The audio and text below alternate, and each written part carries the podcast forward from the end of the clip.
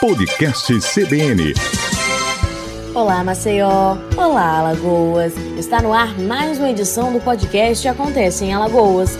E eu, Emanuele Borba, estou com você para mais um episódio, trazendo informações sobre o que você precisa saber quanto ao país, assim como o que acontece em Alagoas.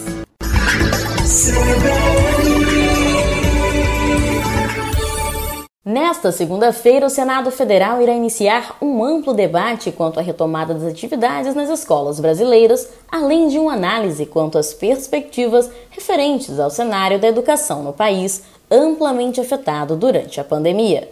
Mesmo com o retorno das aulas presenciais já efetivadas em algumas cidades, um dos pontos a serem tratados neste encontro entre representantes do MEC e da Federação Nacional de Escolas Particulares, a FENEP, se trata das estratégias que possam passar mais segurança para os pais e alunos nessa nova fase, uma vez que as expectativas trazem o retorno das aulas nas instituições de todo o país até o mês de setembro.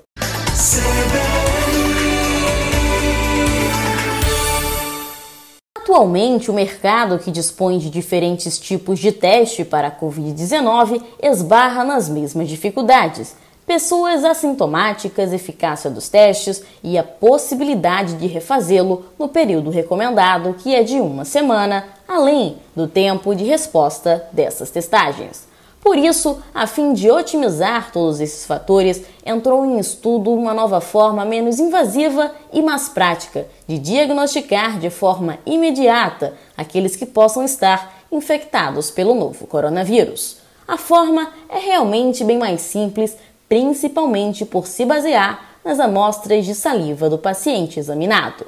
Os estudos quanto à sua precisão e sucesso começaram a ser realizados na Inglaterra e em casos de eficácia confirmada, a nova forma de testagem passa a ser incluída nos demais países. Se o projeto piloto funcionar, toda a cidade de Southampton, com mais de 250 mil moradores, poderá ter acesso a esses testes semanais de saliva.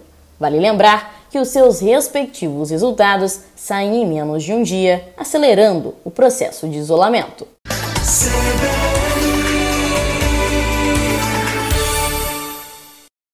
Mais uma etapa da entrega dos documentos de identificação solicitados entre 2019 e 2020 passa a ser realizada nesta segunda-feira no novo local.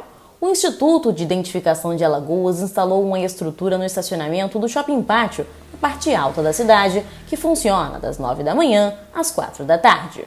Somente na primeira fase de entrega foram encaminhados mais de 4 mil carteiras de identidade. Ao chegar na arena, o usuário passa por uma triagem e em seguida é encaminhado para o guichê da primeira letra do seu nome, onde deverá apresentar o seu protocolo de requisição para receber o documento.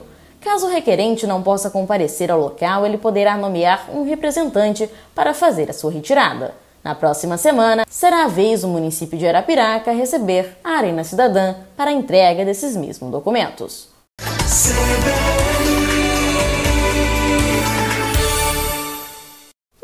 Boletim epidemiológico trouxe a confirmação de novos 496 casos em Alagoas, que hoje conta com 50.079 pessoas positivadas para o novo coronavírus em todo o estado foram realizados pouco mais de 100 mil testes, evidenciando que quase metade dos pacientes que se submeteram a algum tipo de testagem reagiram de forma positiva. Os demais números atualizados são de 1.397 óbitos em todo o estado e o novo levantamento também informou que existem 5.168 pessoas que estão em isolamento domiciliar, além das 170 internadas em leitos públicos e privados. Outros 43.342 pacientes já finalizaram o período de isolamento, não apresentam mais sintomas e, portanto, estão recuperados da doença.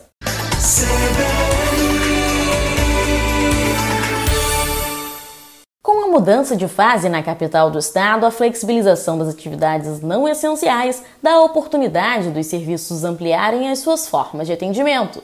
No caso dos bares e restaurantes, a reabertura parcial dos seus salões traz aos empresários um sentimento de alívio após quatro meses de atividades modificadas. A expectativa é de otimismo para os empreendimentos que se colocaram devidamente prontos para a reabertura já nesta segunda-feira.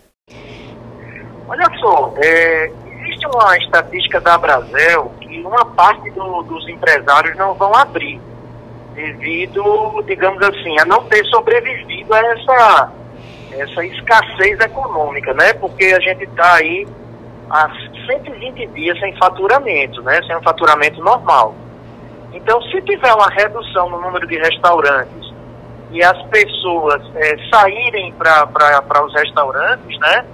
A gente pode ter aí um movimento razoável. O que seria razoável? Que nesse primeiro mês a gente atingisse 40%, 50% do faturamento.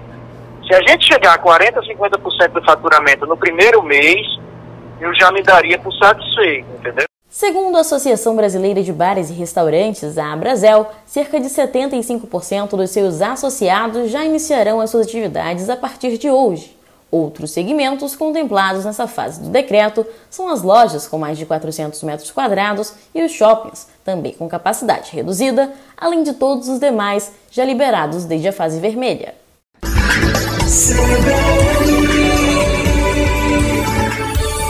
Esse foi mais um episódio do podcast Acontece em Alagoas. Para mais notícias do Brasil e do Estado, acesse o nosso site cbnmaceió.com.br. Se você tem dúvidas ou sugestões, você também pode interagir conosco pelas redes sociais.